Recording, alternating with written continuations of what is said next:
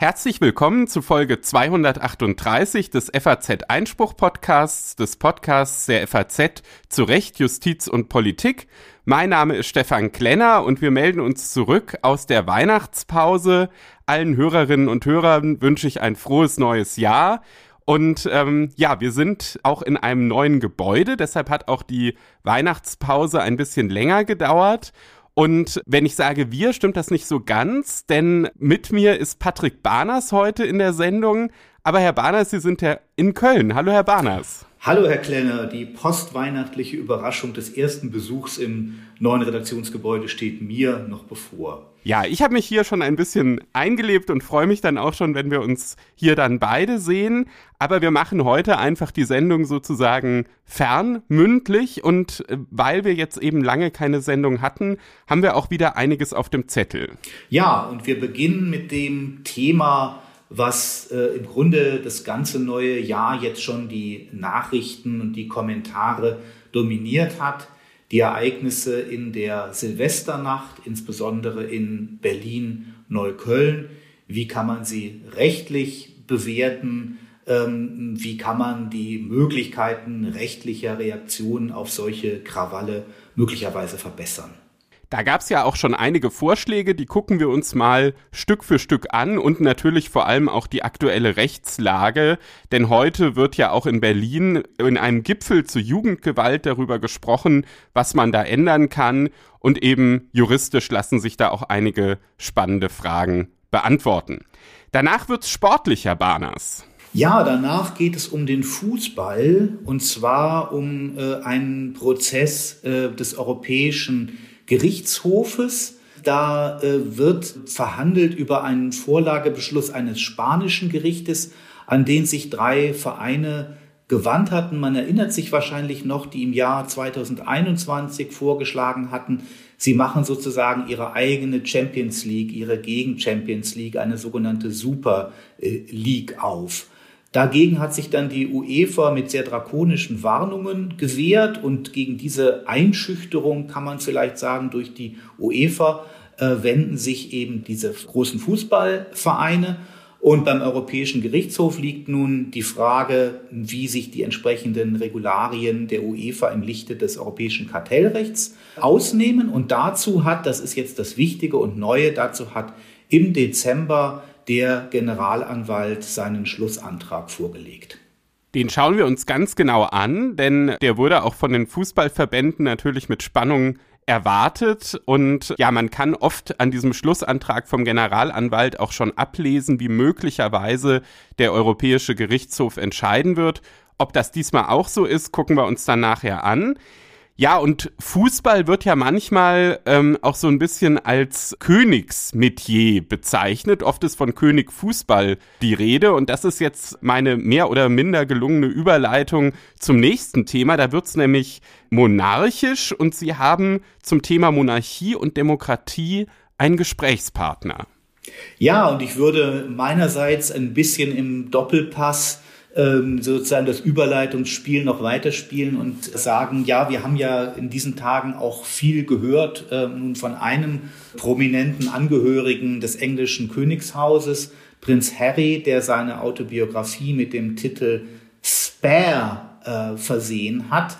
Und Spare ist in der, im, im Jargon sozusagen des englischen Adels ja der Begriff für den nachgeborenen Sohn, der bereitsteht als Ersatz also sozusagen als Ersatzspieler für den Fall, dass der eigentliche Thronfolger, der ältere Bruder, einen Unfall erleidet oder äh, nicht regierungsfähig sein sollte und, äh, und so weiter.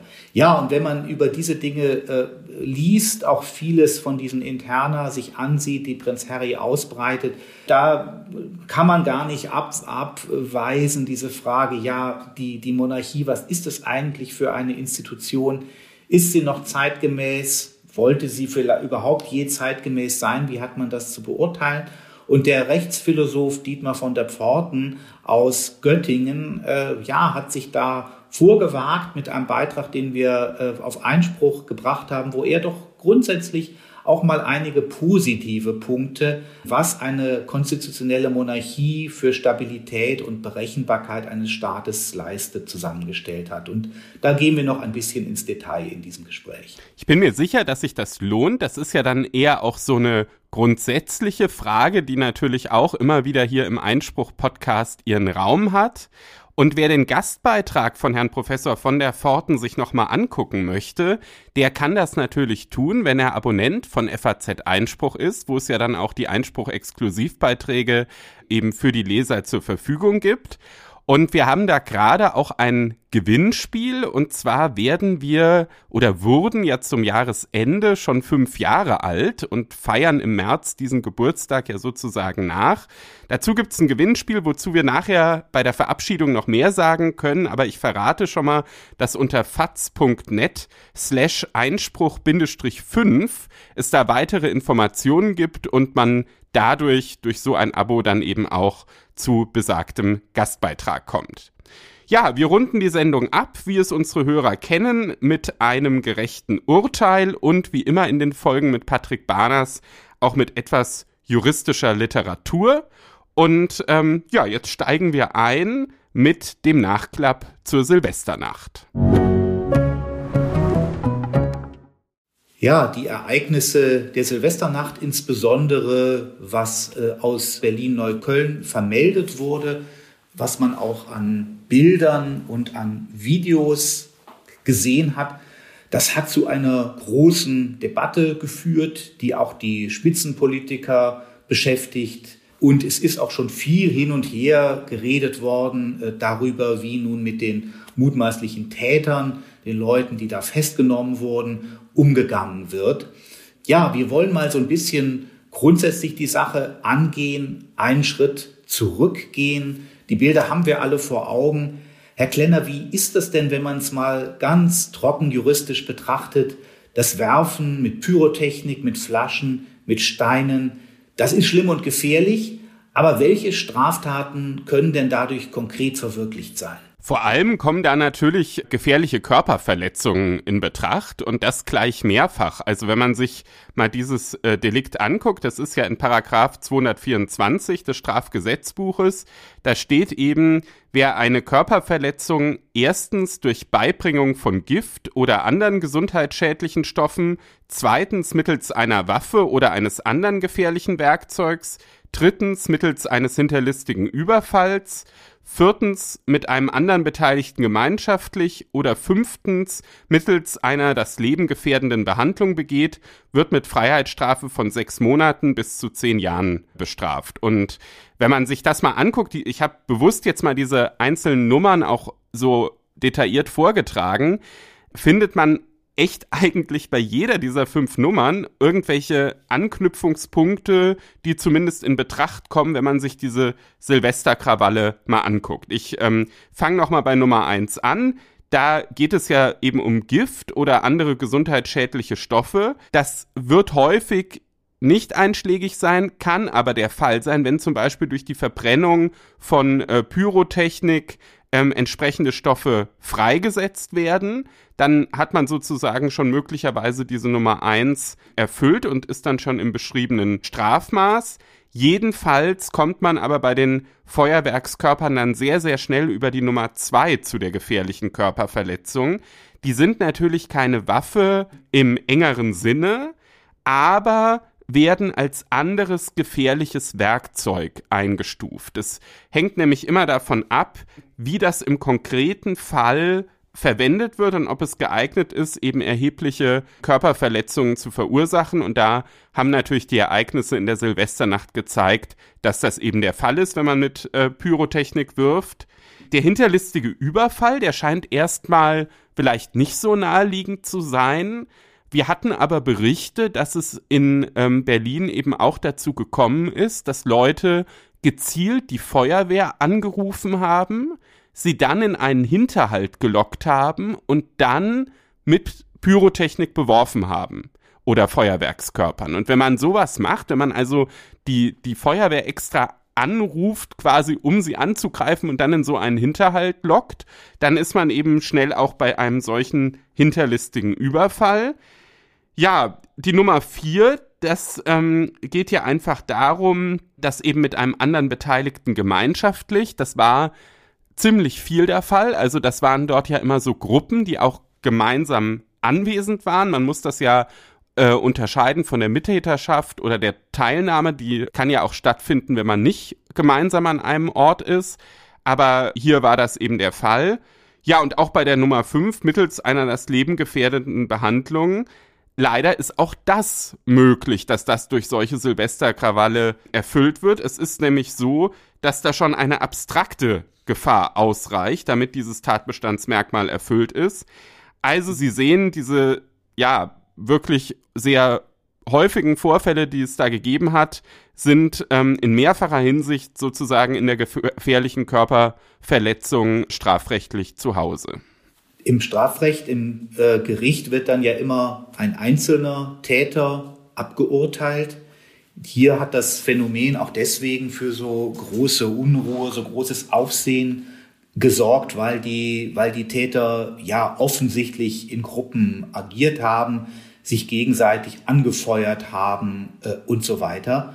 Wenn ich jetzt Ihre Bestandsaufnahme des äh, Paragraphen äh, mir nochmal ins Gedächtnis rufe, könnte man ja da vielleicht sagen, immerhin, äh, das Recht ist auch, scheint auch vorbereitet, jetzt auch mit diesen Umständen umzugehen und auch sie in ihrer eigenen Gefährlichkeit anzuerkennen. Oder dieser Punkt 4 mit einem anderen Beteiligten gemeinschaftlich, das macht dann eben schon eine besondere Gefahr äh, aus. Das kann man sich doch wahrscheinlich so vorstellen, dass, dass eben, wenn der eine den anderen anfeuert Richtig. oder der eine macht ein Handy ein Foto und der andere wirft den Böller, dass, dass genau ein solches Zusammenwirken gemeint ist. Zumindest, wenn er am Tatort ist. Ne? Mhm. Also zu theoretisch ist ja so ein Anfeuern auch möglich im Vorfeld, dass man das gemeinsam plant und dann sag, sagt sozusagen einer zum anderen, jetzt geh mal los. Dann hätte man je nach Konstellation nur eine normale Mittäterschaft oder eben eine Beihilfe oder auch eine Anstiftung, je nachdem, wie das äh, dann äh, genau abläuft. Aber Sie haben völlig recht, das Gesetz unterscheidet eben hier nochmal, dass es eben nicht nur diese normale Mittäterschaft oder Teilnahme gibt, die ja grundsätzlich für jedes Delikt oder fast jedes Delikt möglich ist, und versucht eben diese dynamischen Prozesse. Man ist gemeinsam an einem Ort und spornt sich da quasi so gegenseitig an und, und verstärkt sich gegenseitig, dass die, dass die Tat immer gefährlicher wird. Das wird damit versucht zu erfassen. Und natürlich können auch mehrere dieser Nummern äh, gleichzeitig erfüllt sein. Und das wird dann natürlich auch bei der Strafzumessung berücksichtigt. Gefährliche Körperverletzung, das ist ein schlimmes Verbrechen, völlig egal, wer das Opfer ist. Jetzt ist es aber so, die Angriffe auf Polizisten, insbesondere auch Feuerwehrleute, haben nochmal für so ein besonderes Erschrecken gesorgt. Man kann vielleicht sagen, gut, die Polizisten sind jetzt nochmal in anderer Weise als Feuerwehrleute, verkörpern auch den Staat, üben selber geregelt, selbstverständlich und legitimiert, in aber im sehr konkreten Sinne ähm, Gewalt äh, aus. Trotzdem müssen sie natürlich auch geschützt werden. Und ähm, sie werden eben nicht nur durch die äh, Normen geschützt, die jedermann gegen, gegen Körperverletzung und ähnliches schützen. Welche Spezialdelikte gibt es denn, um Angriffe eben gegen Polizisten oder auch Feuerwehrleute und ähnliche Beamte zu ahnden? Da muss man sich die Paragraphen 113 bis 115 im Strafgesetzbuch angucken.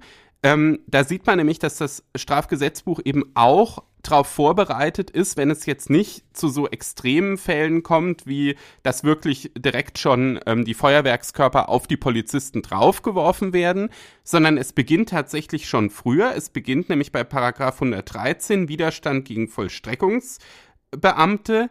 Da reicht es aus, wenn bei Vornahme einer Diensthandlung ähm, mit Drohung mit Gewalt Widerstand geleistet wird. Also ein Beispiel, ein Polizist möchte die Personalien aufnehmen und ähm, man sagt, wenn du nicht sofort weggehst, Polizist, dann hole ich meinen Feuerwerkskörper und werf den auf dich drauf. Das ist ja dann äh, sozusagen vorgelagert und dann ist man schon bei diesem Widerstand gegen Vollstreckungsbeamte, wenn man eben damit dann versucht zu vereiteln, dass die, die Personalien aufgenommen werden. Und es gibt auch da dann wieder einen besonders schweren Fall. Und zwar ist dieser besonders schwere Fall bereits dann erreicht, wenn man ein anderes gefährliches Werkzeug, also hier wieder unser Feuerwerk, bei sich führt. Und da merken Sie, da gibt es einen Unterschied zu dem, was ich vorhin gesagt habe. Da war es so, dass die gefährliche Körperverletzung mittels des gefährlichen Werkzeugs begangen wer werden musste. Hier reicht es also schon aus, in unserer Konstellation mit dem Polizisten, wenn man den Böller im Rucksack hat. Das ist dann schon ein gefährliches Werkzeug, was man bei sich führt. Und äh, damit ist dann eben auch schon Widerstand gegen Vollstreckungsbeamte in unserem Beispiel, wenn eben diese, diese Diensthandlung vereitelt werden soll, dann auch schon äh, erfüllt. Und sozusagen die Steigerung davon ist dann in Paragraph 114 der tätliche Angriff der tätliche Angriff auf Vollstreckungsbeamte hat quasi zwei Unterschiede. Zum einen ist es so, dass sich ähm, der Angriff unmittelbar auf den Körper des Beamten beziehen muss, ohne Rücksicht auf Erfolg. Also in der Regel hat man dann genau eben die vollendete oder versuchte Körperverletzung, die ja für die bloße Widerstandshandlung, wo ja eben so eine Drohung mit Gewalt auch ausreicht, nicht erforderlich ist. Und der zweite Unterschied ist, dass beim tätlichen Angriff anders als beim Widerstand gegen Vollstreckungsbeamte es nicht immer Bezug zu einer bestimmten Vollstreckungshandlung braucht. Das heißt, da sind auch Taten erfasst, die sich zum Beispiel bei normalen Streifenfahrten abspielen. Das ist ja anders als zum Beispiel das Aufnahmen der Personalien eben noch keine konkrete Vollstreckungshandlung. Aber wenn man eben so eine Streifenfahrt nutzt, um dann einfach mal einen äh, Polizisten anzugreifen, dann ist man eben auch dann direkt in dieser Strafnorm. Paragraph 115, nur noch der Vollständigkeit halber, das ist die Norm, die den äh, Schutz dieser Delikte dann auch auf äh, Angehörige des Rettungsdienstes und äh, der Feuerwehr bezieht. Es gibt ja das Schlagwort vom rechtsfreien Raum, die Sorge, dass bestimmte äh, Zonen gibt, örtliche Zonen in, in Großstädten, wo eben das Recht überhaupt nicht mehr gilt. Man wird zumindest sagen können, dass äh, der Staat Vorkehrungen getroffen hat, wie Sie gerade äh, dargelegt haben, eben doch auch in erheblicher ähm, Detailliertheit, dass die äh, Verletzungen von Rechtsgütern, die auch in solchen Konfliktsituationen zwischen staatlichen Ordnungshütern und Rechtsbrechern dann sozusagen nochmal zusätzlich beim Versuch, die Ordnung wiederherzustellen, auftreten können, dass das alles sehr, sehr detailliert geregelt ist. Das heißt natürlich nicht, dass es umgesetzt wird, dass dieses Recht dann wirklich auch, äh, auch in hinreichendem Ausmaß durchgesetzt wird. Vielleicht gibt es auch die Gefahr, dass je detaillierter etwas rechtlich geregelt wird, desto schneller dann der Eindruck entsteht, ja, es wird ja gar nicht alles umgesetzt, äh, was es an Strafen und Androhungen gibt. Und was nun diese Frage des, was ist mit dem Recht eigentlich ähm, auszurichten, angeht, da gibt es jetzt ja hier äh, zu Silvester noch diesen besonderen Umstand, dass diese gefährlichen Gegenstände, ähm, die dann hier leider häufig eingesetzt worden sind, diese Böller, eben ja normalerweise eigentlich, wenn es eben nicht Silvester wäre, sowieso äh, gar nicht auf der Straße von, von wem auch immer abgefeuert werden dürften. Und äh, auch äh, an Silvester ist ja nicht das Abschießen äh, jeglicher äh, Böller erlaubt. Und, und viele Leute bedienen sich, weil es mehr knallt oder weil es billiger ist. Leider auch Leute, die nicht unbedingt Polizisten angreifen wollen, haben, äh, haben dann illegale Böller dabei.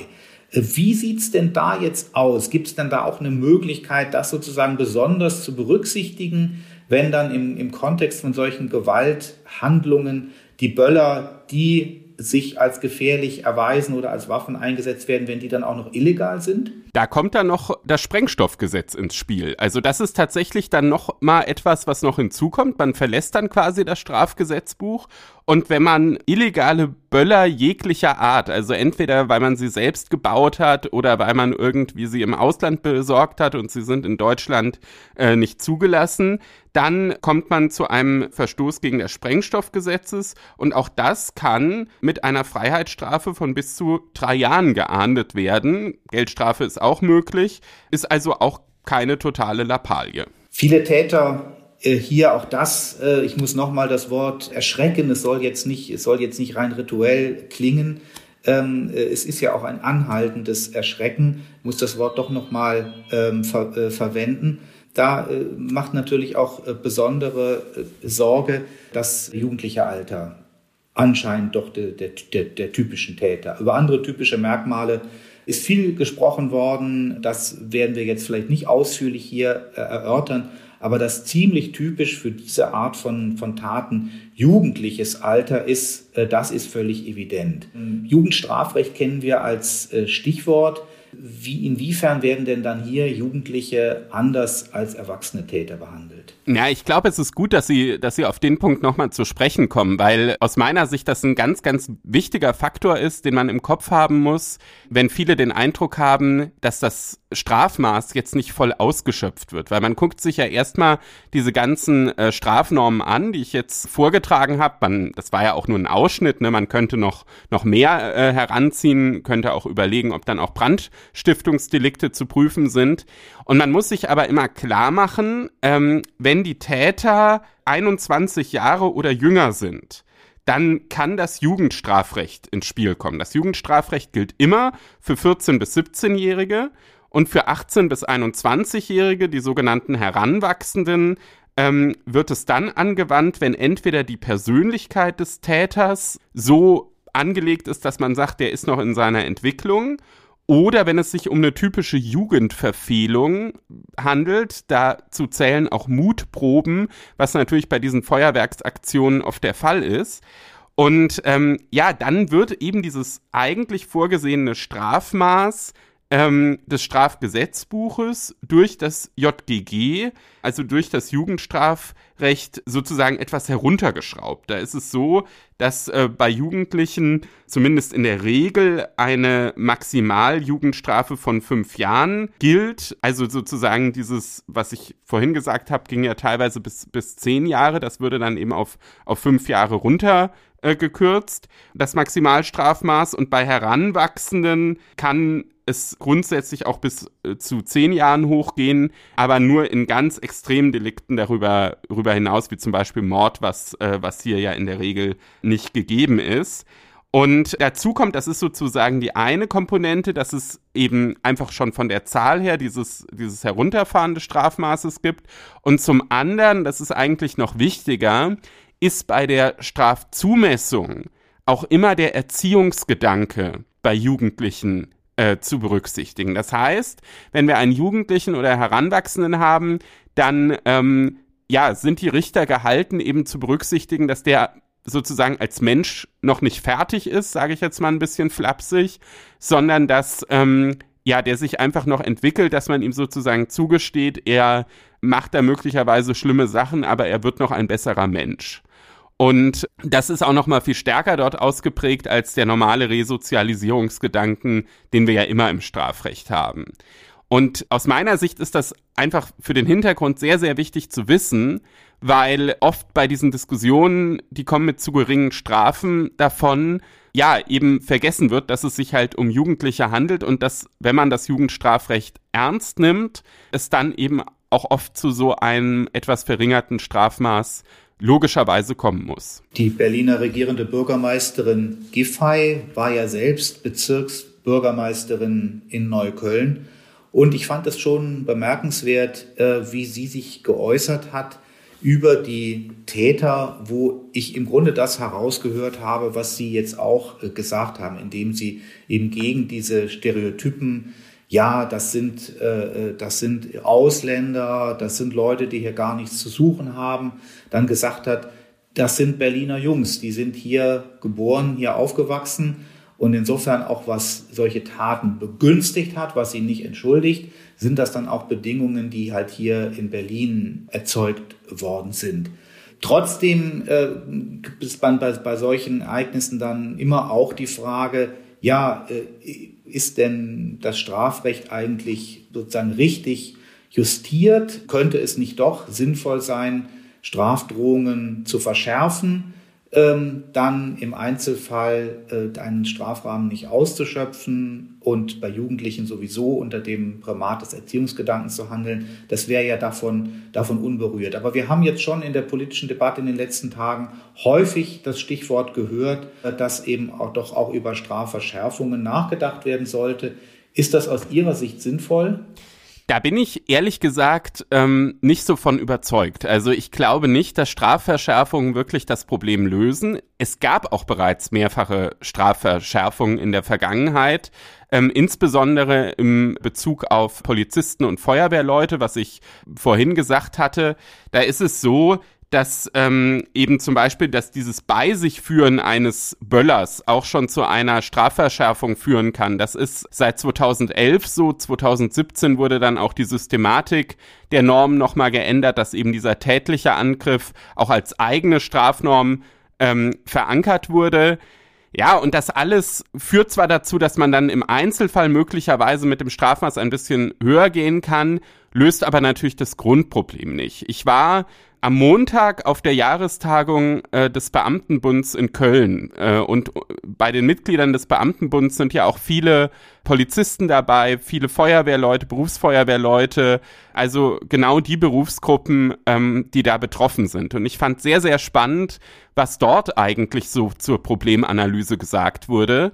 Es wurde nämlich vor allem gesagt, was ganz, ganz wichtig ist, ist, dass ähm, die Justiz und auch die Polizei sowohl personell als auch sachlich, also mit Sachmitteln besser ausgestattet wird. Was, was meine ich mit Sachmitteln? Zum Beispiel Dashcams in Feuerwehrfahrzeugen, wo man dann eben auch bestimmte Angriffe aufzeichnen kann, damit man dann eben auch als Beweis dann, dann vor, vor Gericht auch entsprechendes Material hat und eben genug auch, genug Richter, genug äh, Justizangestellte, damit die Verfahren dann auch schnell zu einem Erfolg äh, geführt werden und die Täter auch schnell Konsequenzen merken. Das wurde da vor allem genannt und das halte ich für deutlich überzeugender als äh, Verschärfung des Strafrechts. Ein anderes Mittel, über das viel gesprochen worden ist, ein mögliches Mittel außerhalb des Strafrechts, das wäre ein allgemeines Böllerverbot. Wie sieht denn da Ihre rechtliche Einschätzung aus? Ja, da kommen wir ja jetzt quasi vom Strafrecht direkt ins, ins öffentliche Recht. Und Böllerverbot ist immer so ein Schlagwort, was ja zum Beispiel auch der Berliner Landesbranddirektor ähm, nach den Ereignissen jetzt gefordert hat. Man muss dazu sagen, man kann ein solches Böllerverbot natürlich sehr unterschiedlich ausgestalten. Wir hatten ja schon mal 2020 und 2021 aufgrund der Corona-Pandemie ein sogenanntes generelles Überlassungsverbot für Silvesterfeuerwerk an Verbraucher ohne sprengstoffrechtliche Erlaubnis. Es ist wieder so ein typisches Jura-Wort. Ähm, auf Deutsch, man konnte den Kram einfach nicht kaufen. Ja, dann gäbe es ja noch eine mildere Maßnahme, dass man sagt, man kann den Kram zwar kaufen, aber es gibt nur ein bloßes Verbot des Abbrennens pyrotechnischer Gegenstände. Das wäre dann sozusagen die, die mildere Maßnahme. Beides greift natürlich ein in den Artikel 12 Berufsfreiheit von den, von den Feuerwerksherstellern, als auch in den Artikel 14 in die Eigentumsfreiheit. Und man muss sich natürlich immer gut überlegen, lässt sich das rechtfertigen? Da kommt man dann natürlich in die ganz klassische ähm, Verhältnismäßigkeitsprüfung rein. Zusätzlich bei der Berufsfreiheit gelten dann noch die, die Anforderungen ähm, der Drei-Stufen-Theorie. Da wird ja dann unterschieden, wie ist dieser äh, Eingriff in die Berufsfreiheit zu qualifizieren. Das wäre hier wohl eine Berufsausübungsregelung, also eine verhältnismäßig niedrige Eingriffsstufe, aber trotzdem natürlich mit einer, mit einer starken Wirkung. Ja, und da man halt auch ganz ehrlich sagen muss, dass an den aller, allermeisten Orten in Deutschland es mit dem Feuerwerk kein Problem gab. Es gab ganz, ganz viele Orte in Deutschland, wo völlig friedlich Silvester gefeiert wird würde ich da doch mal an der Verhältnismäßigkeit ähm, zumindest erhebliche Zweifel äh, anmelden. Habe auch nicht den Eindruck, dass sich ein generelles Böllerverbot politisch durchsetzen wird. Wie gesagt, glaube auch nicht, dass es juristisch am Ende wirklich halten würde. Eine ganz andere Sache sind natürlich kommunale Böllerverbote, wo man natürlich dann auch viel stärker Probleme vor Ort berücksichtigen kann Ähm, ich selber habe ja lange in Marburg gelebt. In dem Stadtteil, wo ich gelebt habe, das war die Marburger Oberstadt, gab es immer ein Böllerverbot. Einfach deshalb, weil da ganz viele denkmalgeschützte Fachwerkhäuser stehen ähm, und es da eine, eine sehr erhöhte Brandgefahr gibt. Ne? Aber das ist dann eben speziell auf einen bestimmten Bereich beschränkt. Und sowas wird es sicherlich auch in Berlin vielleicht noch in mehr Bereichen geben und in anderen Städten und ist, glaube ich, deutlich realistischer, sowohl juristisch als auch politisch, als ein generelles Böllerverbot. Es gibt also Handlungsmöglichkeiten, aber bei näherem Hinsehen, äh, wenn sich der Rauch verzogen hat, ist es vielleicht auch nicht unbedingt sinnvoll, diese Handlungsmöglichkeiten wirklich zu ergreifen.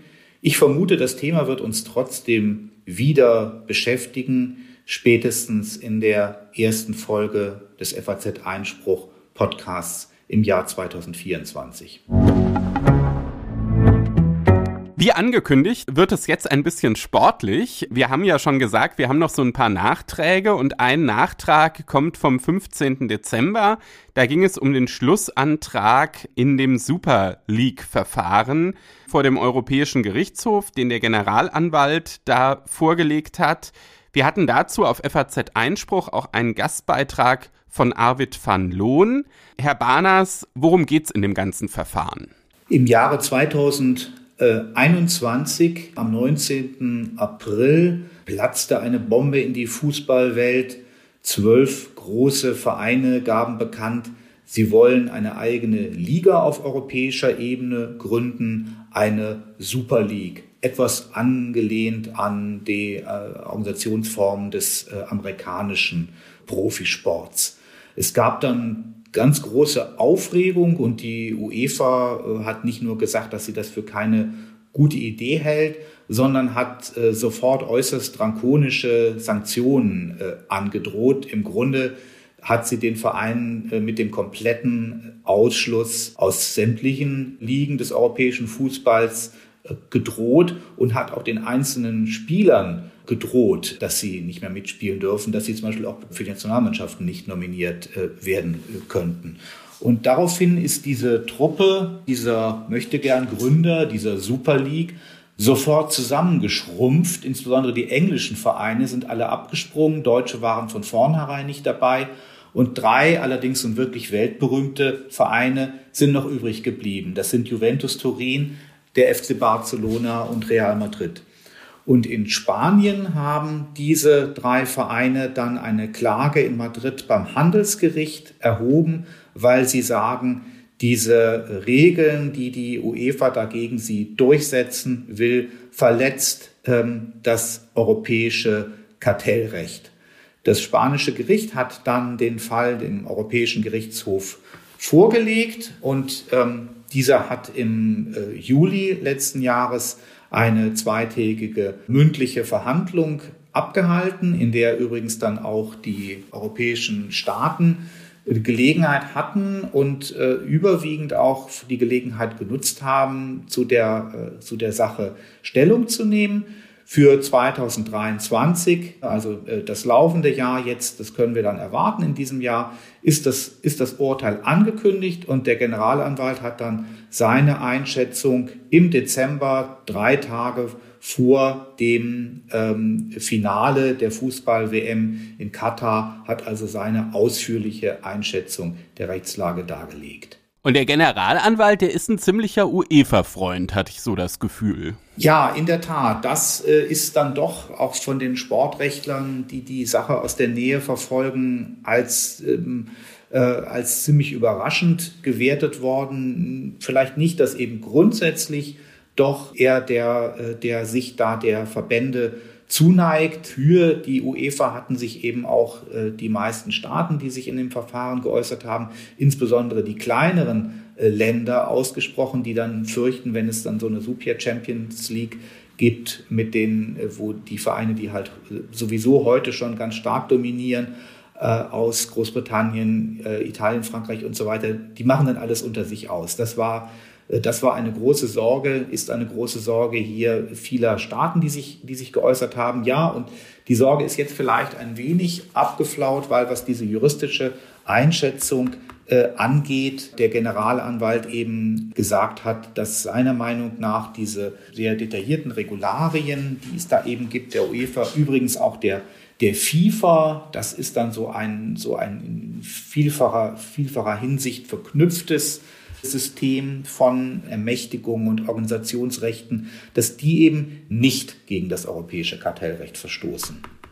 Was ja schon ein bisschen überraschend ist, weil man ja sagen muss, dass die UEFA einfach sehr, sehr viel Macht an sich zieht. Also zum einen ist es ja so, dass sie eben diesen gesamten Fußballbetrieb reguliert, also quasi wie so ein, so ein Gesetzgeber des Fußballs agiert und auf der anderen Seite eben auch Veranstalter der ganzen Wettbewerbe äh, ist. Ne? Das ist ja schon so ein Spannungsfeld.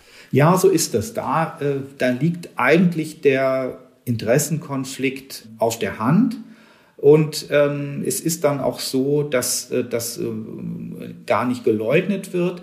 Es wird eigentlich auch gar nicht irgendwie kleingeredet, der, der, äh, der Interessenkonflikt, sondern der Generalanwalt ver, äh, vertritt äh, die Ansicht, dass eben das europäische Recht nicht unbedingt es erfordert, ähm, einen solchen äh, Interessenkonflikt, einer solchen Doppelrolle Jemand setzt Normen einerseits und jemand macht dann auch von diesen Möglichkeiten Gebrauch, indem er selber eben ökonomisch äh, äh tätig ist und selber auch zum Marktakteur wird. Dass also ein solcher Interessenkonflikt keineswegs grundsätzlich vermieden werden muss, sondern dann, wenn es Gründe gibt, wenn es legitime Gründe gibt für eine solche Doppelfunktion, dann äh, kommt es aufs Kleingedruckte an, dann kommt es auf die Ausgestaltung der Verfahren an. Hier käme es also dann darauf, darauf an, ist das Verfahren, in dem dann die UEFA darüber berät, soll es ergänzend zu der Champions League, die wir schon haben, soll es noch eine weitere Liga geben?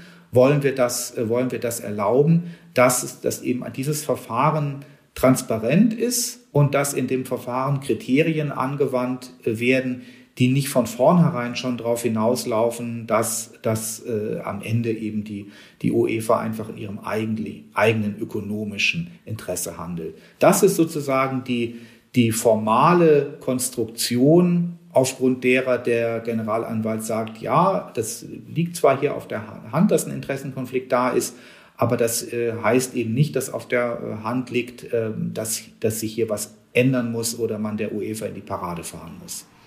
Es gibt ja auch, glaube ich, so eine Spezialklausel im AEUV, ne, der quasi der UEFA da so ein bisschen Rückendeckung gibt. Ja, das ist dann in der Tat die Norm, auf der eigentlich dann diese gesamte Ansicht, Rechtsansicht äh, des Generalanwalts aufgebaut ist. Und zwar handelt es sich um den Artikel 165 AEUV, also des Vertrages über die Arbeitsweise der Europäischen Union. Und da findet sich folgender Satz. Die Union trägt zur Forderung der europäischen Dimension des Sports bei und berücksichtigt dabei dessen besondere Merkmale, dessen auf freiwilligem Engagement basierende Strukturen sowie dessen soziale und pädagogische Funktion.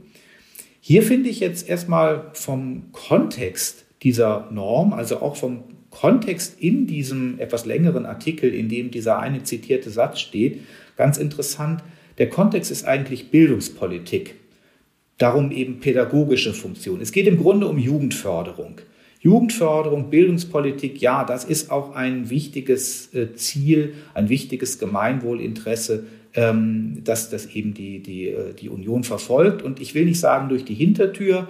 Wir wissen ja alle, äh, man kann jetzt, äh, also jedenfalls ich in meinem Alter, Sie vielleicht noch, Herr Klenner, man kann jetzt nicht einfach anfangen, noch Fußball, Fußball zu spielen. Das muss man von klein auflernen. Und nur über Jugendarbeit gibt es erfolgreiche Fußballmannschaften. Das ist ja, das ist ganz klar. Und trotzdem finde ich es ganz interessant. Ich kann es leider auch nicht, Herr Barners, aber es hat nichts mit meinem Alter zu tun.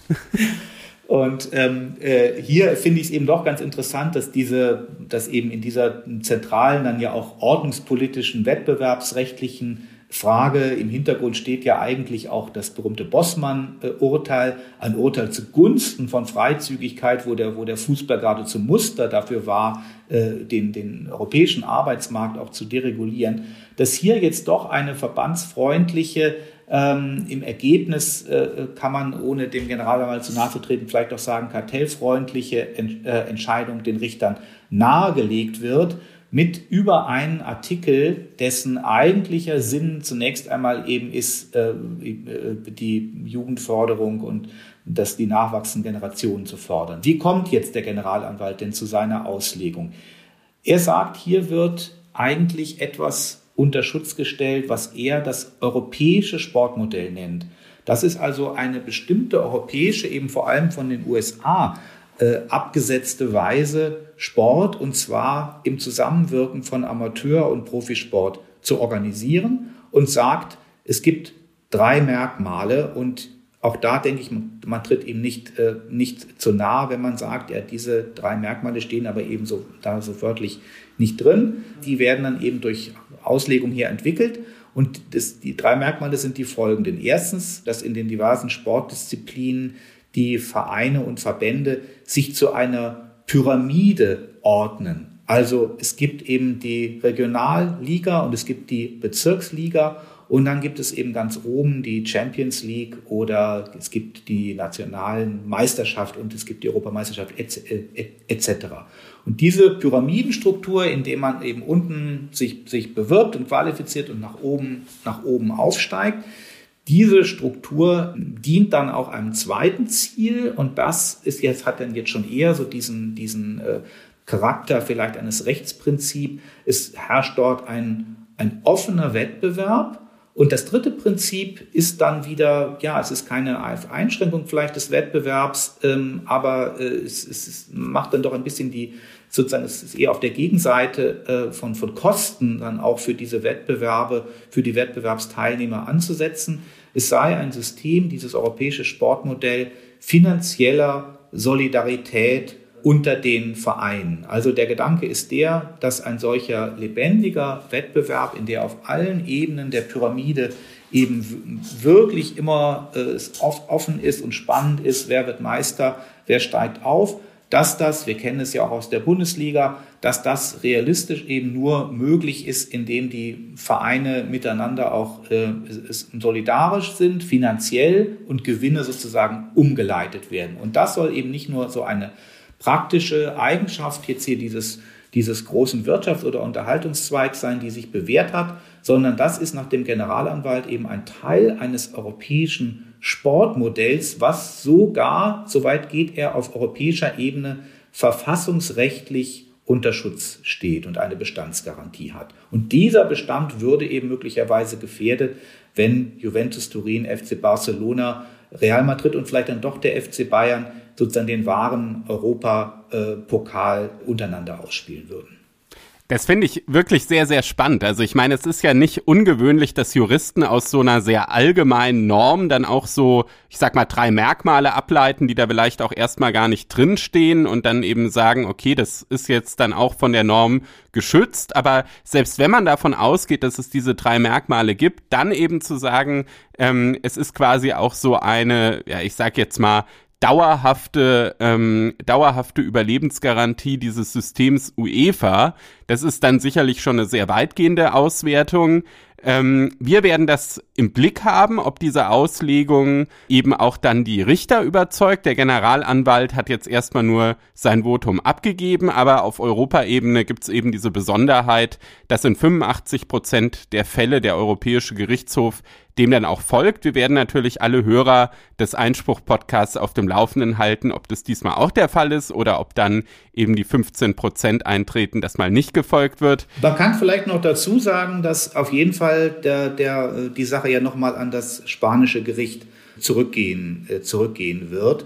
Und da ist dann immerhin auch ganz, ganz interessant, dass, äh, dass der Generalanwalt dann doch sagt, naja, äh, ob dann diese Kriterien ähm, für diese Genehmigung dann wirklich so, so gut anwendbar sind, das ist eine Sache, die eben das untere Gericht, das Nationalgericht dann, äh, dann selber entscheiden muss. Und sogar hat er hat er gesagt, dass eben auch das spanische Gericht sich dann mit der sozusagen empirischen Frage beschäftigen soll, ob eigentlich diese, äh, diese Zulassungsregeln der UEFA wirklich äh, geeignet sind, diesen quasi sozialstaatlichen äh, Ausgleichseffekt zu erreichen. Also da, wenn die Richter dem folgen würden, dann würde für den Richter oder die Richterin in dem Gericht Nummer 17, ich weiß leider nicht, ich spreche kein Spanisch, ich weiß leider nicht, wie viele Handelsgerichte in Madrid es gibt, aber dieser Fall ist anhängig vor dem dortigen Gericht Nummer 17, weswegen unsere Kollegen von der Süddeutschen Zeitung schon mal den Witz gemacht haben, Real Madrid brachte Trick 17 hier ähm, zur Anwendung, aber dieses Handelsgericht 17 wird, äh, wie auch immer letztlich der EuGH entscheidet, wird dann da trotzdem wohl noch was äh, Kniffliges aufzudröseln haben. Das ist ja immer so, dass dann sozusagen die nationalen Gerichte auch mit dem, was dann ähm, aus Luxemburg kommt, eben noch weiter umgehen müssen. Wir werden das im Blick haben und gucken jetzt sozusagen von König Fußball auf das Zusammenspiel von Monarchie und Demokratie. Jetzt wird es um die Monarchie gehen und ich freue mich sehr, am Telefon verbunden zu sein mit Dietmar von der Pforten von der Universität Göttingen, der äh, vor einiger Zeit, noch nicht allzu langer Zeit, nämlich nach dem Thronwechsel in Großbritannien bei uns in FAZ Einspruch einen Aufsatz über die Monarchie, über die Monarchie als Verfassungsform veröffentlicht hat. Und ja, Herr von der Pforten, erstmal vielen Dank und guten Tag, dass Sie auch nochmal mündlich bereitstehen, hier unseren Hörern ein bisschen zu erzählen, äh, welche Gedanken Sie sich da gemacht haben oder welche Gedanken man da dran knüpfen kann. Und ich fange vielleicht mal direkt an, indem ich Sie frage, es war ja offenbar auch so ein Impuls, als eben dieses Ereignis eintrat, der Tod von Elisabeth II.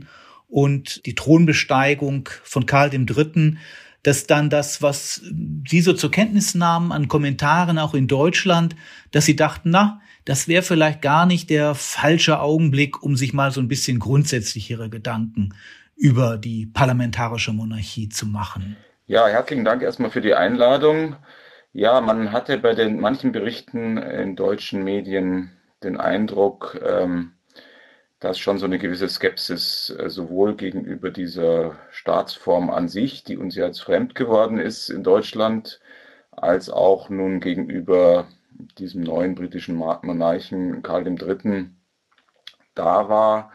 Also ähm, der Spiegel hat äh, eben getitelt äh, die letzte Majestät, was natürlich impliziert, der nächste Monarch ist keine Majestät mehr oder wird irgendwie nicht mehr lang regieren. Und es gab auch einen längeren Artikel im Tagesspiegel, wo eben dann auch berichtet wurde über eine Gruppe, die die Monarchie auch in Großbritannien in Frage stellt. Die ist zwar sehr klein, nur 80.000 Mitglieder und äh, auch die Umfragewerte sind so, dass nur vielleicht 20 oder 25 Prozent der Briten die Monarchie in Frage stellen. Aber es ist klar, dass es auch schon andere Zeiten der britischen Monarchie gab, so nach dem Tod von Diana, wo die Zustimmung eben dann doch, zumindest nach den Meinungsumfragen, gesunken ist. Und dieser Übergang von einer Monarchin zu einem anderen Monarchen ist natürlich immer der kritische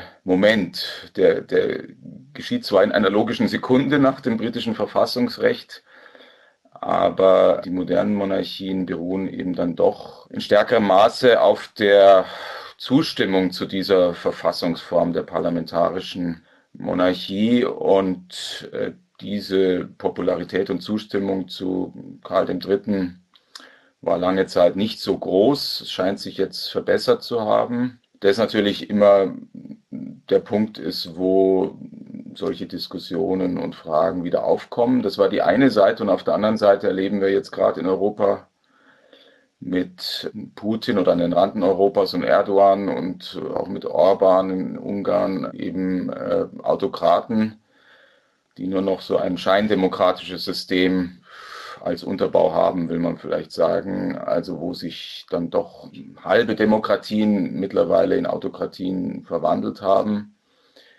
Also es waren zwei fast koinzidente Ereignisse oder, oder Situationen, äh, eben dieser Thronwechsel in Großbritannien und an den Rand Europas, aber auch dann natürlich in den USA, äh, die Wahlen oder in Brasilien, also in anderen Staaten, wo man den Eindruck hat, im Rest der Welt ist, sind die Demokratien, die ja lange auf dem Vormarsch waren, nach 1990 eher auf dem Rückzug. Und diese beiden Seiten des Themas, die spiegeln sich dann in Ihrem Artikel auch in Ihrer Herangehensweise, insofern Sie Ihr Thema der Monarchie, der Lebensfähigkeit auch der insbesondere parlamentarischen Monarchie einerseits ganz praktisch sich ansehen, welche Effekte hat es auf ein politisches System, wenn die Person des Staatsoberhaupts, die Auswahl des Staatsoberhaupts dem, dem politischen Wettbewerb entzogen ist.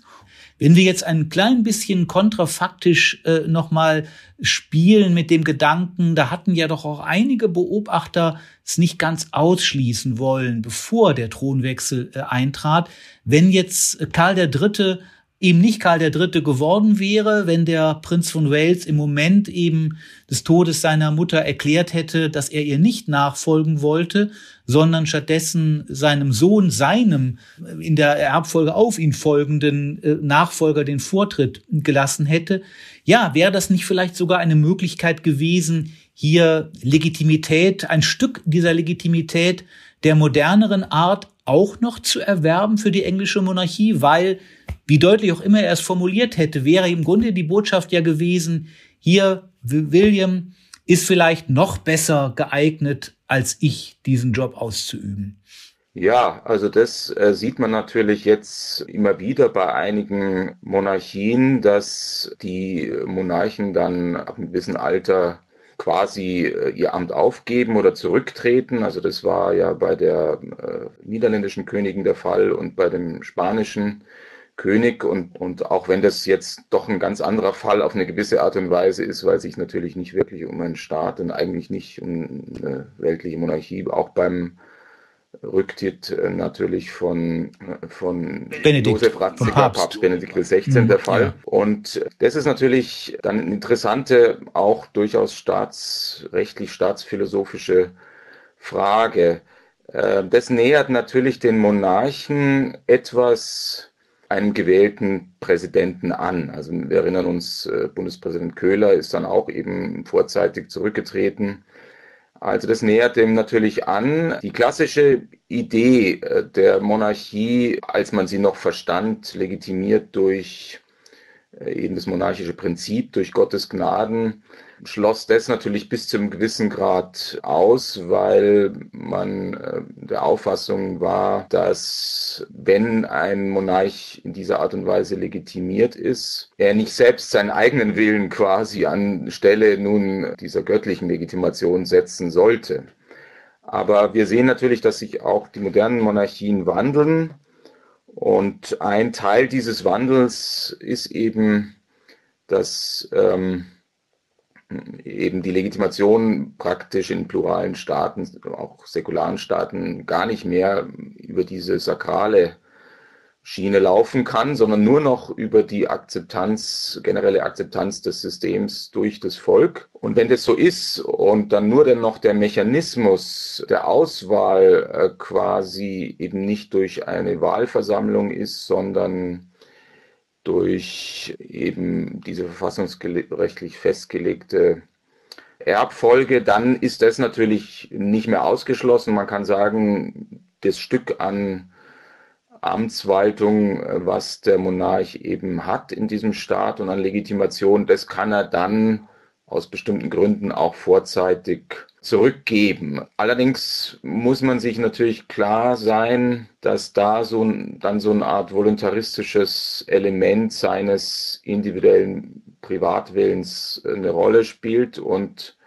gerade in der britischen Monarchie gibt es nur sehr wenige Präzedenzfälle.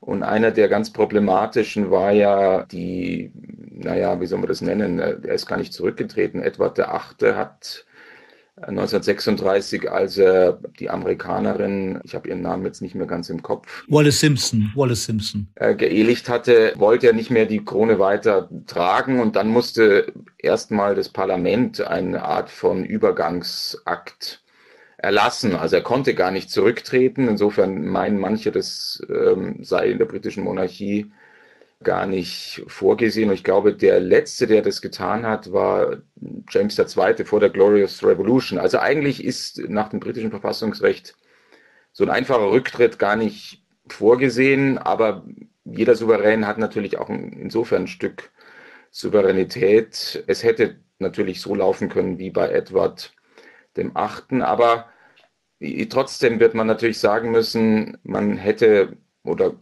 konnte Karl III. das nicht raten, weil sobald man natürlich zu viel von diesem Leistungsprinzip, also der Erwägung, ich bin jetzt besser oder schlechter geeignet oder mein Sohn ist besser und schlechter geeignet, da ins Spiel bringt, desto mehr schwindet natürlich der Vorteil äh, dieses Modells auf eine gewisse Art und Weise. Weil der Vorteil ist halt der, dass nicht irgendjemand, sei es nur ein Einzelner oder eine Versammlung, hier so eine Art temporäre Entscheidung treffen muss, die eben äh, ein gewisses Maß an Willkür enthalten kann und äh, dann auch äh, zu sehr problematischen Ergebnissen führen kann, wie, was weiß ich, bei der Wahl von Donald Trump oder anderen.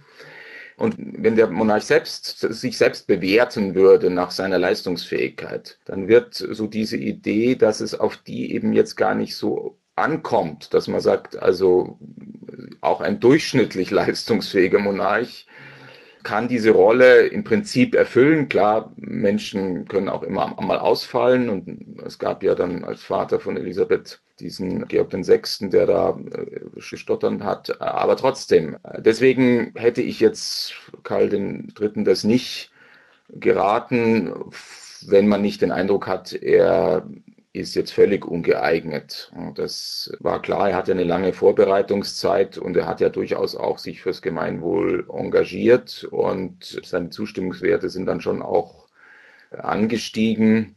Also ein Grund, warum Elisabeth II. so pflichtbewusst war und auch äh, da immer ausgeharrt hat, war schon, dass sie natürlich äh, ja nur aufgrund dieser Krise der britischen Monarchie nach dem Rückzug von Edward äh, dem Achten auch über eben den Bruder und dann als Tochter des Bruders in ihr Amt kam und ich habe das auch mal gelesen, äh, da gab es dann auch Aussagen, sowas darf nie mehr passieren, weil das natürlich die Monarchie dann in eine schwierige Situation bringt. Noch dazu angesichts der Tatsache, dass äh, in Europa sowieso der Druck durch die, den Faschismus in Italien und den Nationalsozialismus äh, in Deutschland und so groß war. Also insofern ist die Gefahr so ein bisschen das, das Positive an diesem System. Also das Positive ist ja, dass es quasi so eine Art legal natürliche Nachfolge gibt, äh, die nicht so eine Bewertungsentscheidung impliziert durch andere. Und damit so eine gewisse Neutralität, die eben erlaubt, dass die Person das Land zusammenhält und so etwas über den Parteikämpfen steht,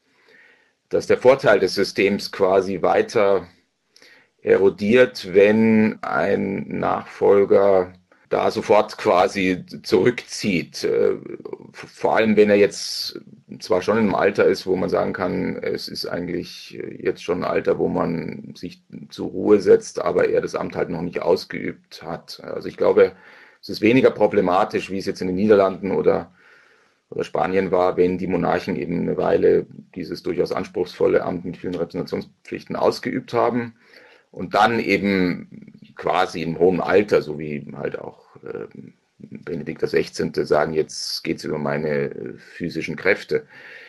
Das wäre nicht so destabilisierend, wie wenn jemand, der eben sich lange vorbereitet hat und offenbar das auch immer wollte und jetzt äh, physisch und psychisch dazu in der Lage ist, dann einfach so eine Bewertungsentscheidung seiner Fähigkeiten vornimmt. Noch problematischer wäre das Argument zu sagen, mein Sohn ist ja populärer als ich. Ne? Also dann macht das ja noch stärker von so einer individuellen Popularität ab. Klar, das kommt dann natürlich dann der Volkslegitimation ein bisschen entgegen, aber es kann natürlich die ganze Institution auf diese Art und Weise auf eine gewisse schiefe Ebene kommen, die äh, dann dazu führt, dass das, was positiv ist, äh, eben gegenüber dem präsidialen System. Wie gesagt, ich habe es ja versucht zu zeigen, es gibt einige negative Aspekte. Das äh, ist eben, dass da nicht alle das erwerben können, das Amt, und dass es nicht durch Wahl geschieht. Aber der positive ist eben dieses quasi dieser Übergang, der nicht von Bewertungsentscheidungen einzelner oder Personen abhängt äh, und eben dann von, von irgendwie einer Popularität, die sich vielleicht gerade eingestellt hat oder nicht. Ich will es vielleicht nochmal versuchen, kurz, äh, kurz zusammenzufassen. Es war ja auch im Grunde so, dass, dass Charles als Prinz von Wales immer so ein bisschen in dem Ruf stand, eigentlich etwas zu eigensinnig zu sein, zu sehr auch auf, auf gewisse etwas exzentrische Meinungen und Vorlieben auch im ästhetischen, aber etwa auch in der Umweltpolitik und so weiter zu setzen und etwas zu viel Willen sozusagen mitzubringen in diese, in diese Rolle. Und ähm, jetzt ist eigentlich ja ihr paradoxer Befund, wenn er ähm, sich nun hingestellt hätte und gesagt hätte, ich möchte jetzt doch gar nicht König werden, sondern ich werde mich dann weiter für die Umwelt einsetzen, dann äh, weiter als Herzog von Cornwall oder Herzog in einem anderen Herzogtum und mein Sohn soll mal den König machen. Das wäre eigentlich viel voluntaristischer und exzentrischer äh, gewesen, als dann eben doch äh, hier den Dienst, äh, auf den er sich so lange vorbereitet hatte, anzutreten. Ja, ja, genau. Und ich meine, es ist klar, er hat im Grunde als Thronfolger eben eigentlich schon zu viel politisiert, um es mal so ein bisschen so und damit auch polarisiert, um so ein bisschen zu sagen. Also schon als Thronfolger und William macht es ja anders, muss man sich offenbar eigentlich schon grundsätzlich zurückhalten, weil man ja dann Partei ergreift, selbst wenn das voll guten Willens ist und äh, man manche der Positionen da vielleicht teilen würde. Also Elisabeth hat ja selbst an einem zentralen Punkt, wo das äh, Vereinigte Königreich auf eine gewisse Art und Weise auseinanderzubrechen drohte, würde man sagen, das war dann schon irgendwie eine Art von Verfassungskrise, nämlich das Referendum in Schottland, sich nicht wirklich dezidiert öffentlich geäußert. Ich meine, es gab dann, und das ist dann schwer zu durchschauen natürlich, es gab in der Presse dann, so wie ich das wahrgenommen habe, so Berichte, dass sie natürlich da skeptisch ist und eigentlich eher für die Erhaltung der Einheit ist. Und ich hatte dann so ein bisschen die Wahrnehmung, aber man weiß nicht, auch nicht, ob das stimmt, dass das dann schon nochmal vielleicht ein, zwei Prozent oder drei Prozent der Schotten bewogen hat, dann doch für den Verbleib zu stimmen. Also Insofern ist es eine Gratwanderung. Dieser repräsentative Monarch darf sich nicht zu, zu so tagespolitischen Fragen äußern, wie das jetzt vielleicht der deutsche Bundespräsident bis zum gewissen Grade kann oder andere, natürlich der amerikanische und der französische noch mehr, weil das sind ja dann äh, Personen, die dann auch wirklich ähm, eben als aktive politische Führer gewählt sind. Aber wenn es nun wirklich so eine Verfassungskrise oder eine Verfassungs ja, man hätte fast sagen eine Revolution gibt, wo sich dann ein Landesteil abspaltet, dann ist natürlich die Frage, ob nicht doch da ein Signal oder eine Äußerung möglich ist. Also ich weiß es nicht so ganz. Äh, Elisabeth II. Äh, hat das offenbar vermieden und es lief nur so indirekt. Vielen Dank, äh, lieber Herr von der Pforten, dass Sie uns, der FAZ, FAZ Einspruch, diesen Aufsatz anvertraut haben und ähm, Ganz, ganz herzlichen Dank für unser heutiges Gespräch. Unser gerechtes Urteil kommt heute von ganz oben vom Bundesverfassungsgericht aus Karlsruhe. Herr Klenner, worum geht es? Es handelt sich um einen äh, Kammerbeschluss des Zweiten Senats, ähm, bekannt gegeben am 16. Dezember die Hörer merken, wir nehmen das mit den Nachträgen aus der Weihnachtspause wirklich ernst. Es äh, geht nichts verloren. Da wurde die Verfassungsbeschwerde des sogenannten Kudam-Rasers nicht zur Entscheidung angenommen. Kudam Raser, Sie werden sich erinnern, ähm, ist der Mann, der 2016 mit mindestens 160 kmh über den Kurfürstendamm in Berlin gerast ist, mehrere rote Ampeln ignoriert hat und dann mit einem Geländewagen zusammengestoßen ist. Der Fahrer dieses Geländewagens ist dann gestorben und Landgericht und Bundesgerichtshof haben das als Mord eingestuft. Und ähm, um von dieser Verurteilung als Mörder herunterzukommen, war jetzt zu, sa zu sagen, die Verfassungsbeschwerde die letzte Chance für den Täter, die sich aber nicht erfüllt hat. Ist es ein Kammerbeschluss? Ist er denn trotzdem ausführlich äh, begründet worden, sodass der Täter zumindest nachlesen kann, äh, warum das, äh, die Kammer ihm nicht gefolgt ist? Da haben sich die Richter tatsächlich ziemlich viel Mühe gegeben, was sie nicht immer in dieser Intensität machen, wenn sie sagen, eine Verfassungsbeschwerde wird gar nicht zur Entscheidung angenommen, weil das heißt ja eigentlich, dass es sozusagen so fernliegend ist, dass man sich das gar nicht so genau ansehen muss, aber trotzdem haben die Richter hier dann doch ähm, Stellung bezogen und zwar insbesondere zu diesem Thema strafrechtliches Bestimmtheitsgebot, was ja aus Artikel äh, 103 Absatz 2 Grundgesetz entnommen wird. Da hatte nämlich der Verurteilte gesagt, dass ähm, BGH und Landgericht nicht sauber zwischen bedingtem Vorsatz und bewusster Fahrlässigkeit abgegrenzt haben. Unsere Hörer wissen das. Bedingter Tötungsvorsatz ist ja immer dann gegeben, wenn der Täter den Tod ähm, als mögliche, nicht ganz fernliegende Folge seines Handelns erkennt und dies billigt oder um sich des Zieles willen zumindest mit dem Eintritt des Todes abfindet, mag ihm auch der Erfolgseintritt gleichgültig oder unerwünscht sein. Die bewusste Fahrlässigkeit liegt dagegen vor, wenn der Täter ernsthaft und nicht nur vage darauf vertraut, der Erfolg werde nicht eintreten. Also es ist doch eine sehr genaue Abgrenzung, die da eigentlich von der Rechtsprechung entwickelt wurde. Zumindest beim Tötungsvorsatz, bei anderen Delikten ist es ein bisschen, bisschen unpräziser.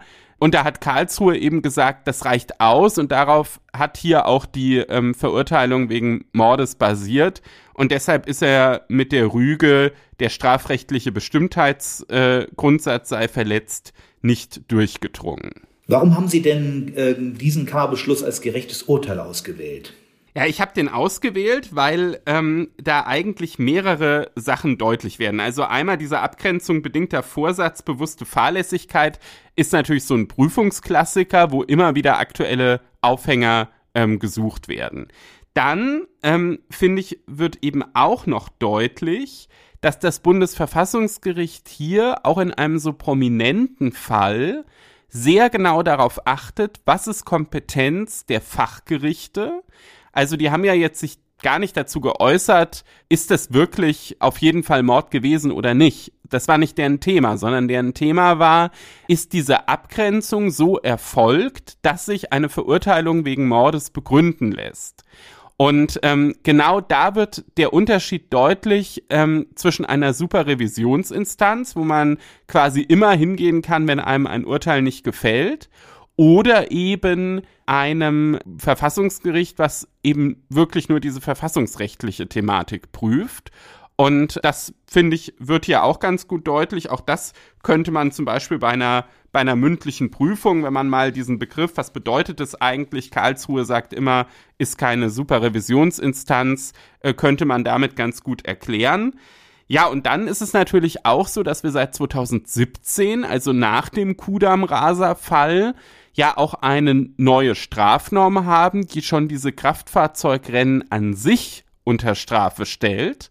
Und diese Norm hatte ja auch schon in Karlsruhe sozusagen die Richter beschäftigt. Und sie haben gesagt, die ist zulässig. Das war im, im März 2022 und es bietet sich natürlich auch da ein, zum Beispiel in, in Klausuren auch beides miteinander zu verknüpfen, also sowohl Mord als auch äh, Kraftfahrzeugrennen, was ist da erfüllt, wo sind die verfassungsrechtlichen Probleme. Ja, und deshalb glaube ich, dass unser gerechtes Urteil auch jene, die sich gerade vielleicht auf eine mündliche Prüfung im Referendariat oder als äh, Student fürs erste Staatsexamen vorbereiten, mal wieder ganz gut abholt.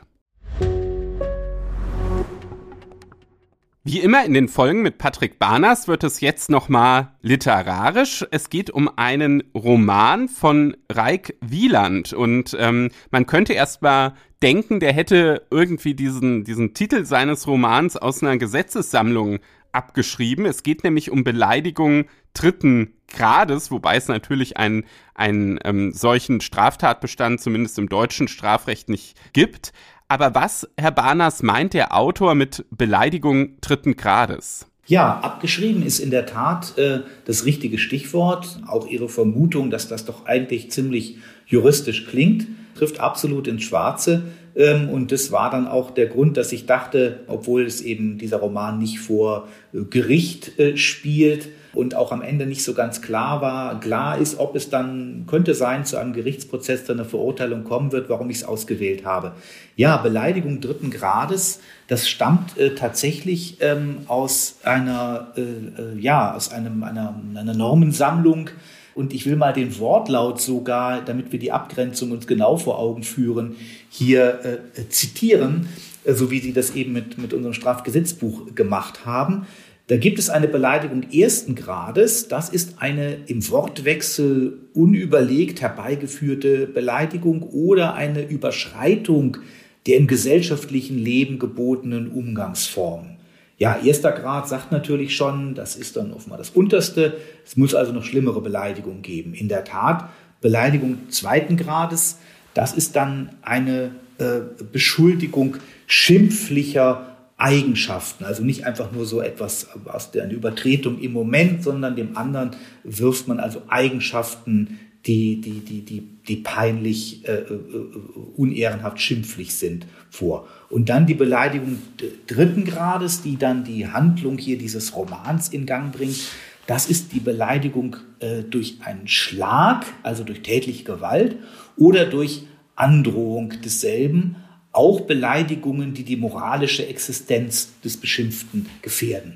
Ich vermute mal, der eine oder andere Hörer wird sich jetzt schon denken, wohin sozusagen der Hase läuft, äh, nämlich auf äh, äh, Wiesen irgendwo vor der Stadt, äh, wo vielleicht auch nicht unbedingt Straßenbeleuchtung äh, steht und wo ein Beleidiger und ein Beleidigter sich gegenüber ähm, treten um die Ehrensache, die zwischen ihnen steht, diese Beleidigung nicht mit rechtlichen Mitteln, sondern mit Gewalt, aber streng geordnet nach Regeln auf dem Wege eines Duells äh, auszutragen. Reik Wieland hat also über das Thema des Duells einen Roman äh, geschrieben und die zitierten Vorschriften, äh, die äh, habe ich jetzt hier vorgetragen nach einem Duellkodex. Und damit sind wir ja schon wieder in der juristischen Begrifflichkeit, einem Duellkodex, also einem nicht von irgendeiner staatlichen Autorität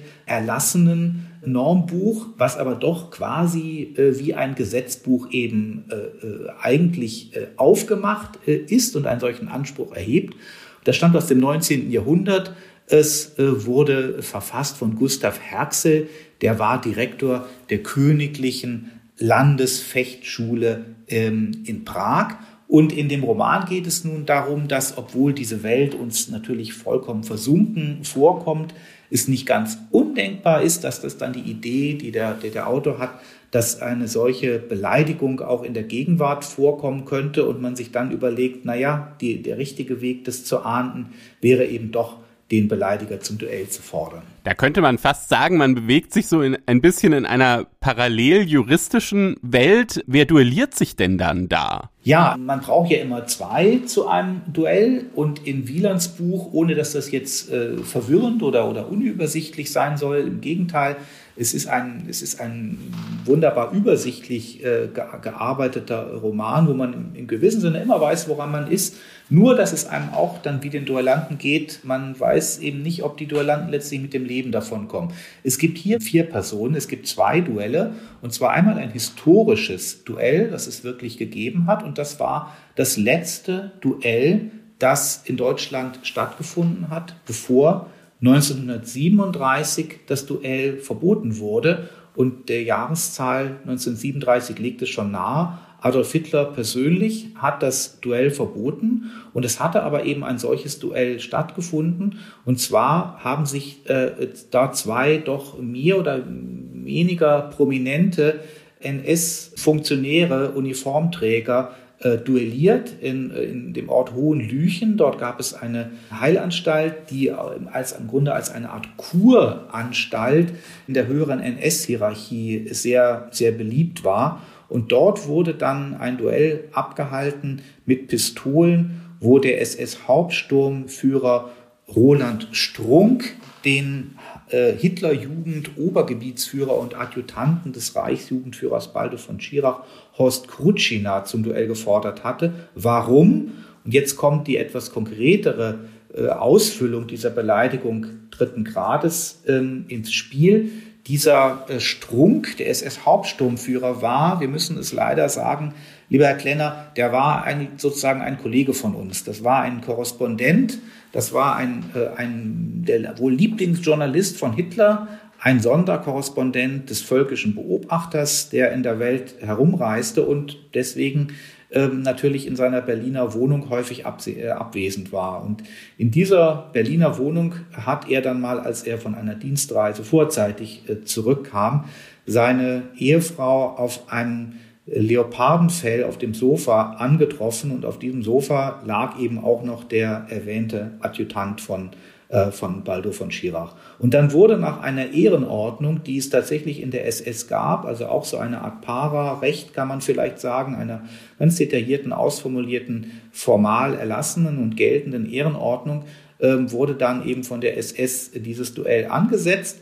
Und dann ist aber eben der äh, Strunk äh, tatsächlich äh, äh, tödlich verletzt worden und nach einigen Tagen gestorben. Und Hitler hat sich darüber so geärgert, dass er gesagt hat, das war jetzt das letzte Duell auf deutschem Boden. Und diese Geschichte wird dann in dem Roman in der Gegenwart von, von einem Antiquar, einem Büchersammler, ähm, der sich dann hobbymäßig spezialisiert auf die Geschichte des Duells, das wird erforscht und er, ähm, und er bekommt dann aber sozusagen, gibt sich der fixen Idee hin, dass auch er beleidigt worden ist in einer ja, ähnlichen Konstellation. Ihm ist seine Freundin ausgespannt worden von einem Psychiater.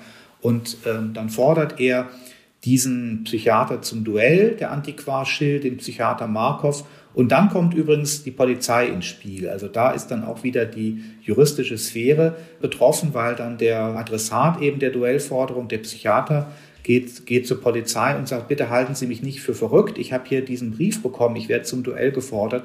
Da müssen Sie doch etwas gegen tun können als, äh, als Polizei. Und das ist dann auch ganz interessant, was die Polizei dann anstellt oder was sie nicht anstellt. Ich merke schon, Herr Barners, Sie haben wie so oft mal wieder das Historische mit dem Juristischen auch in Ihrem Literaturtipp äh, verbunden.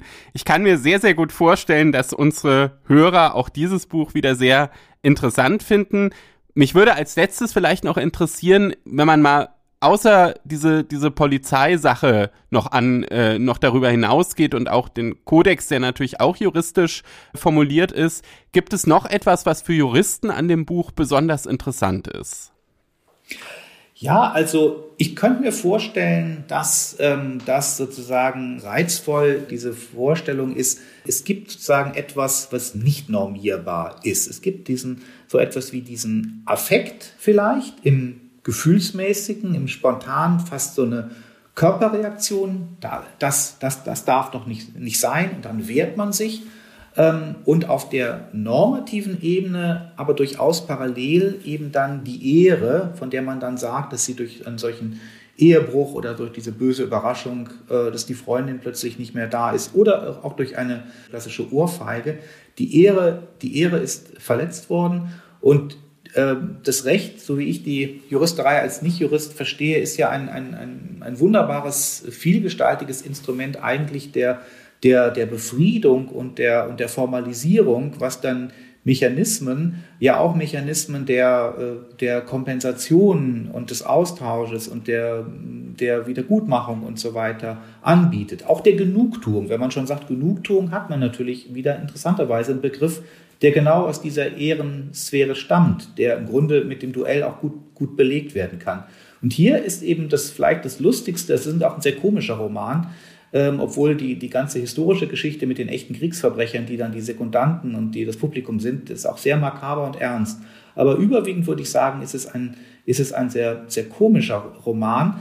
Und äh, das, die Komik ist aber ganz eng verbunden ebenso mit dieser Rätselfrage, kann das nicht vielleicht doch sein, dass alle unsere Normen, alle unsere Ordnungsvorstellungen und alle unsere Zuständigkeiten und Regeln, ja, wenn einem was passiert, dann gibt man, kriegt man dafür einen Schadensersatz oder im schlimmsten Fall ein Schmerzensgeld und so weiter, dass dieses ganze Normgebäude dann doch nicht in dem Sinne komplett ist, dass immer eine, eine Abhilfe da ist, sodass am Ende hier in dem Roman sogar das Opfer, kann man ja eigentlich, eigentlich sagen, dieser Psychiater selber in eine Situation hineinkommt, wo er bei seiner eigenen Ehre gepackt ist und sich dann eben diesem Duell stellt, äh, obwohl er es für völlig anachronistisch hält äh, und obwohl er sich dadurch tatsächlich auch in Lebensgefahr begibt. Es lädt also auch die Juristen mal wieder dazu ein, sich selbst zu hinterfragen. Auch das haben wir ja häufiger in unseren Literaturtipps.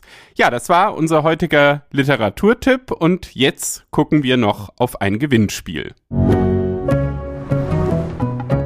Wie angekündigt gibt's jetzt zum Ende nochmal etwas ganz Besonderes, nämlich unser Gewinnspiel zum fünften Geburtstag. FAZ Einspruch ist eigentlich schon im November 2022 fünf Jahre alt geworden.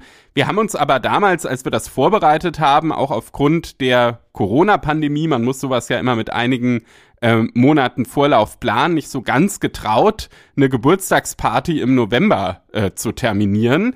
Deshalb findet die jetzt im März statt, und zwar am 16. März im Schlosshotel in Kronberg mit äh, prominenten Gästen. Unter anderem hat äh, der Präsident des Bundesverfassungsgerichts Stefan Haber zugesagt. Ähm, auch Frank Bräutigam von der ARD Rechtsredaktion, der übrigens auch ein treuer Abonnent von Einspruch ist. Und unsere Hörer haben die Möglichkeit, daran teilzunehmen, wenn sie das gewinnen, diese Teilnahme. Und zwar gibt es unter faz.net slash Einspruch-5 eben besagtes Gewinnspiel, wo man zum einen als garantierten Sofortgewinn äh, drei Monate kostenfrei das Einspruch-Abo erhält und dann ähm, aber eben auch die Möglichkeit hat, am 16. März die Teilnahme an dieser Geburtstagsparty zu gewinnen. Das Ganze ist auch verbunden mit einer äh, Übernachtung in dem Hotel in Kronberg und natürlich auch eine Führung durch unseren neuen FAZ Tower, so dass man auch die Einspruchredaktion mal kennenlernt. Und wenn Sie uns vorher schon etwas mitteilen wollen, ähm, wenn Sie etwas anzumerken oder auszusetzen haben, vielleicht an der aktuellen Folge oder wenn Sie Ideen dafür haben, was wir für Themen in unserem Podcast behandeln sollten, dann schreiben Sie uns doch bitte einfach eine Mail und zwar an die Adresse einspruchpodcast.faz.de. Wer möchte, kann dort auch eine Sprachnachricht mit einer Frage zu einem Rechtsthema uns schicken und wir werden dann versuchen, in einer der künftigen Sendungen die Antwort auf diese Frage zu geben.